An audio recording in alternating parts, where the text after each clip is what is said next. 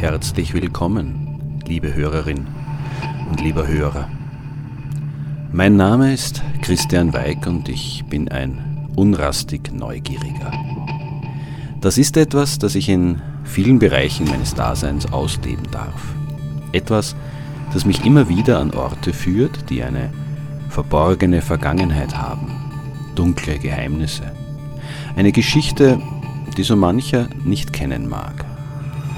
Lass mich dein Reiseführer sein zu jenen Orten, die heute zum Teil unscheinbar wirken mögen, die aber einst Geschehnisse voller Dramatik miterlebt haben.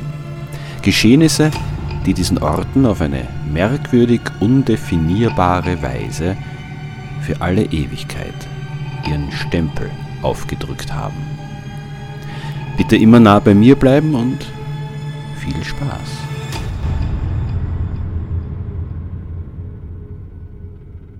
Das Tal ist still und der Wald blickt dunkel von den Anhöhen herab. Verwaiste Nebelfetzen hängen auf der Durchreise zwischen den Baumwipfeln fest. Als ob er das Sonnenlicht absichtlich aussperren wollte, wölbt sich über all das der lückenlose Eishimmel. Ein nasskalter Felskegel flankiert die schmale Straße, die den Fellbringbach durch jenes Tal begleitet. Herbstlich rotbraun ist er, größtenteils vom Schnee entblößt, moosbewachsen und sich selbst überlassen. Bekrönt wird dieser Hügel von den Resten einer uralten Festung, in deren Zentrum der Turm einer verfallenen Kirche wie ein mahnend erhobener Zeigefinger in den Himmel weist. Leere Fensterhöhlen starren in verschiedene Richtungen, als könnten sie noch immer Wacht über das Tal halten obwohl sie doch schon seit langer Zeit blind und nutzlos sind. Ich parke mein Auto im Schneematsch zu Füßen dieses Burgkirchels, wie es ganz offiziell genannt wird, und gehe die wenigen Schritte seitlich an dem Felskegel entlang zum Eingang des Areals, immer den spitzen Kirchturm vor Augen. Dabei ziehe ich meine Kappe ein wenig tiefer ins Gesicht, um die nun wieder dichter tanzenden Schneeflocken nicht in die Augen zu bekommen. Immerhin will ich sehen. Sehen, was einmal gewesen ist. Sehen, was jene kleine Kirche zur großen Hoffnung verzweifelter Eltern gemacht hat. Sehen, was heute eigentlich unsichtbar ist. Bald schon stehe ich auf dem Gipfel des Felskegels, mitten in den Mauern, die trotz des Umstands, dass sie nur mehr die letzten Fragmente einer ehemals wohl beeindruckenden Anlage sind, noch immer die einstige Würde des Ortes erahnen lassen. Die Geschichte des Burgkirchels ist schnell erzählt. Vor etwa tausend Jahren errichtete man auf dem Felsen, der in das Tal des Fellbringbaches ragt, eine kleine Wehranlage, die wahrscheinlich die Aufgabe hatte, einen hier vorbeiführenden Weg von der Donau ins heutige Waldviertel zu sichern. Jenes Viertel ober dem Mannhardsberg wurde damals gerade planmäßig erschlossen. Eine Verbindung in zivilisiertere Gebiete war also durchaus notwendig und dementsprechend schützenswert. Die ursprüngliche Burgkapelle der Festung, die dem heiligen Pankratius geweiht war, entwickelte sich aber mit der Zeit zu einem beliebten Wallfahrtsort und musste daher mehr und mehr ausgebaut werden. Zum Beispiel wurde der heute noch erhaltene Turm auf dem höchsten Felsen der Erhebung errichtet. Zur Zeit der Reformation, also im 16. und 17. Jahrhundert, verebbte der Wallfahrerstrom und die Kirche wurde wieder verkleinert, ja, sie verfiel sogar zusehends. Still und stiller wurde es auf dem Hügel. Immer einsamer standen die Mauern, der Unbill des Wetters ausgeliefert und träumten von ehemals ruhmreichen Zeiten.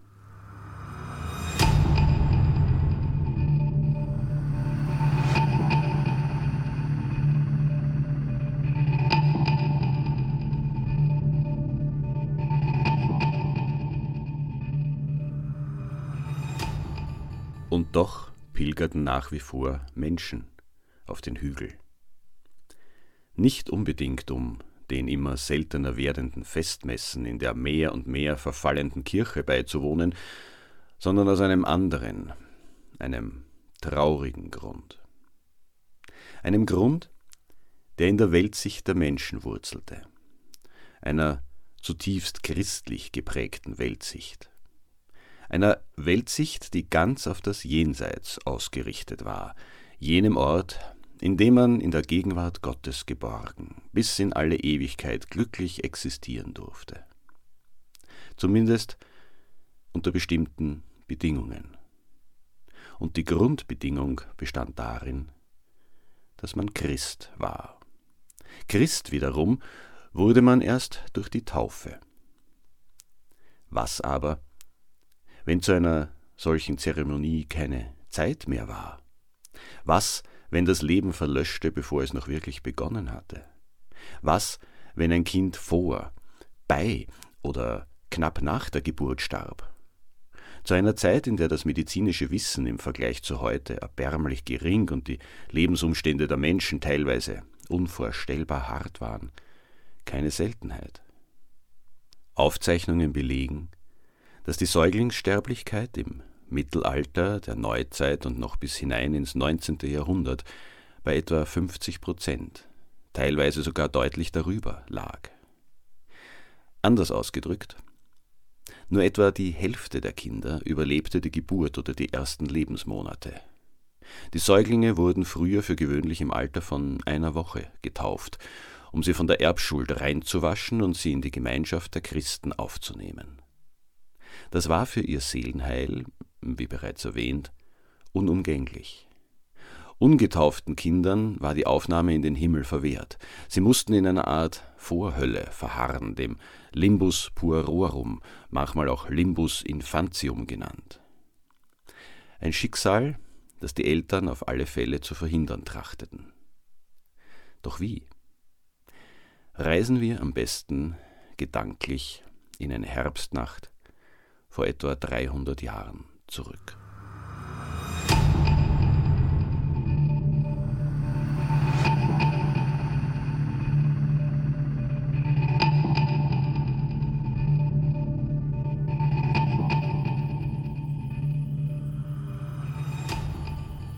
Eine Gestalt wandert schweigend durch das Tal. Ein Schatten in den Schatten. Es ist so dunkel, dass man das Murmeln des Felbringbaches fast unwirklich laut hören muss. Angestrengt versucht die Gestalt zu verstehen, was ihr das Wasser zuraumt. Ist es eine Aufmunterung? Ist es eine Warnung? Ein Mann ist es, der da den Weg neben dem Bach entlang geht. Er hat eine prall gefüllte Tasche umgehängt. Seine rechte umklammert einen kurzen Spaten. Schritt für Schritt nähert er sich dem Ziel seiner Wanderung, einem Felsen, der auf seinem Gipfel die alte Wallfahrtskirche St. Pankratius trägt. Die Hoffnung treibt den Mann durch die Nacht. Und die Angst um sein Kind. Schon steigt er höher dem Gotteshaus zu, das einsam und teilnahmslos über ihm aufragt. Das spitze Dach des Kirchturms ist vom Schwarz des Himmels kaum zu unterscheiden, so wenig Licht sendet die schmale Mondsichel auf die Erde herab. Der Mann zieht den Riemen der Tasche über seinen Kopf und legt diese behutsam, dicht an der Mauer des Turms auf den Boden. Dann setzt er den Spaten an und will das schmiedeeiserne Blatt in den Boden stoßen, doch es geht nicht. Die Schneide kommt gerade einmal drei Finger breit in die Erde, dann leistet der Fels, der die Kirche trägt, Widerstand, als ob Petrus selbst die Pforte zum Himmelreich verschlossen hätte. Leise schüttelt er den Kopf. Dann versucht der Mann knapp daneben noch einmal den Spaten in die Erde zu senken. Wieder scheitert er. Kurz wandert sein Blick zu der dunklen Masse der Tasche, die wenige Schritte von ihm entfernt an der Mauer liegt. Nein, er darf nicht aufgeben. Zu viel hängt von seinem Erfolg ab. Er geht ein weiteres Stück zur Seite. Dann stößt er erneut den Spaten in den Boden. Diesmal jedoch fühlte es sich anders an, weniger abweisend. Prüfend schaut der Mann an dem Kirchturm hoch. Ja, das wäre ein guter Platz. Das Wasser würde bei Regen genau hier vom Dach auf den Boden rinnen. Er lächelt. Das erste Mal, seit er mit seiner traurigen Last aus dem Dorf losgegangen ist. Bald hat er eine kleine Grube ausgehoben, neben die er nun die Tasche legt. Nun hebt er vorsichtig den reglosen Körper seines neugeborenen Sohnes heraus. Zart legt er die Wange an die winzige Nase des Kindes. Nein, es atmet nicht. Es hat nie geatmet. Nicht als es am Abend zur Welt gekommen ist. Nicht als seine Frau es an ihre fieberheiße Brust gelegt hat. Nicht als man es aus der Stube getragen und ihm schweigend in die Hände gedrückt hat. Dann ist er in die Dunkelheit aufgebrochen, die Tasche mit dem reglosen Körperchen an seiner Seite, den Spaten in der Hand. Der Mann schlägt den zerbrechlichen Leichnam in ein Tuch. Während er ihn in die kleine Grube legt, flüstert er, wir sehen uns im Himmel, Jakob. Ja, das soll sein Name sein, Jakob, ein guter Name. Das Wasser, das vom Himmel kommt, über das Haus Gottes rinnt und letztendlich den Körper seines Sohnes benetzt, wird es diesem ermöglichen, in Gottes Gegenwart auf seine Eltern zu warten. Dann häuft der Mann die ausgehobene Erde über sein Kind, wissend, dass er alles getan hat, was ein liebender Vater in so einem Fall hätte tun können. Der Weg zurück ins Dorf ist nun ein leichterer, denn noch weiß er nicht, dass das Fieber stärker gewesen ist als seine Frau.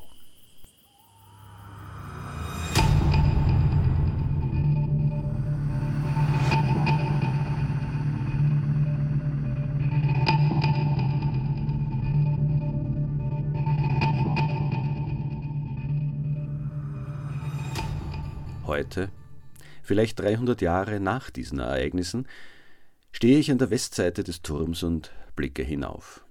Ja, das Wasser würde wohl bei Regen hier vom Dach auf den Boden rinnen. Unter meinen Füßen befindet sich eine dünne Schicht Erde, darunter harter Fels. Fels, der allerdings Spalten aufweist. Als man im Jahr 1988 das Areal des Gossamer Burgkirchels archäologisch untersuchte, wurden in eben diesen Felsspalten die winzigen Knochen von wie man bei näherer Untersuchung feststellte, 31 Früh- und Neugeborenen gefunden. Sie befanden sich in geringer Tiefe in jenen Felsspalten. Die offenbar liebevolle Bestattung lässt darauf schließen, dass es sich um sogenannte Traufkinder handelte. Der Schweizer Schriftsteller Jeremias Gotthelf erklärte in seinem Roman Leiden und Freuden eines Schulmeisters sehr eindringlich, was man sich unter jenen Traufkindern vorzustellen habe. Je näher der Kirche man begraben werde, desto sicherer sei man vor den bösen Erdgeistern. Und da ungetaufte Kinder nicht durch die Taufe vor ihnen geschützt würden, so tue man sie an die Kirche, um durch die Kirche selbst beschützt zu werden. Dann tue man sie ins Dach drauf, damit sie noch hier getauft würden. Wenn nämlich der Pfarrer das Taufwasser segne, so werde alles Wasser in und an der Kirche zu Taufwasser. Das heißt, der Heilige Geist komme in dasselbe, so dass, wenn es einmal stark regne zur selber Zeit, so werde auch Regenwasser auf dem Dach Taufwasser, und wenn es nun hinunterrinne und bis zu dem Kinde dringe, so werde das Kind im Boden so gütig und gültig getauft, als das Kind in der Kirche.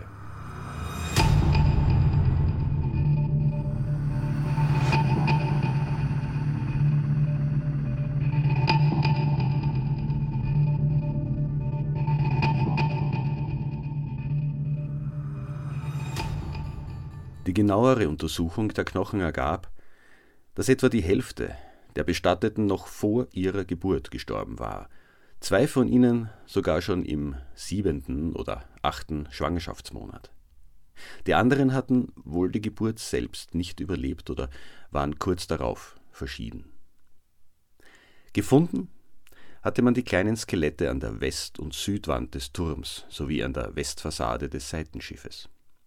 Und nein, dort hatte es nie einen Friedhof gegeben.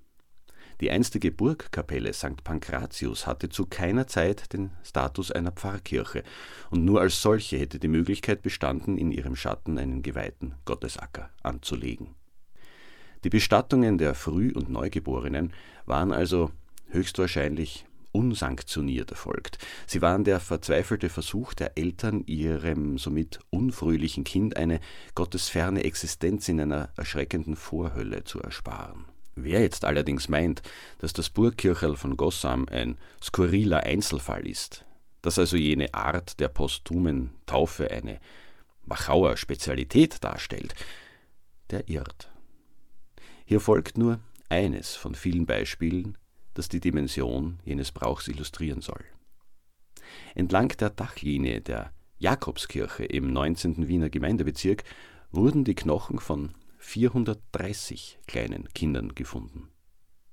Genau wie die Burgkapelle in Gossam hatte auch die Jakobskirche kein Bestattungsrecht inne. Es handelte sich also eindeutig nicht um einen offiziellen Friedhof, sondern um eine riesige Anzahl von Traufkindern. Der einzige Unterschied zu den Funden in der Wachau war der, dass etwa die Hälfte der Bestatteten nicht schon bei der Geburt, sondern später verstorben war. Das Alter der Kinder betrug bis zu sieben Jahre. Eine mögliche Erklärung wäre, dass hier auch uneheliche Kinder bestattet wurden, die auf keinem offiziellen Friedhof beerdigt werden durften. Ich vermute, dass bei Grabungen entlang der Trauflinie vieler alter Dorfkirchen Kinderskelette zu finden wären. Zumindest, falls diese nicht schon bei Sanierungs- oder Straßenbauarbeiten vernichtet worden sind. Doch wie auch immer. Unter unseren Füßen schlummert einiges in der Erde, das wir dort nicht vermuten würden. So manches, das uns über das Leben, aber vor allem über das Denken der Menschen in früheren Zeiten Aufschluss geben kann. Die besondere Atmosphäre des Gossamer Burgkirchels ist definitiv einen Abstecher wert, wenn man der klassischen Wachauer Sehenswürdigkeiten überdrüssig, aber trotzdem in der Gegend ist. Und bitte nicht vergessen, eine kurze Andachtsminute für die unfröhlichen Kinder zu halten. Vielleicht werden sie dann zumindest ein wenig fröhlicher.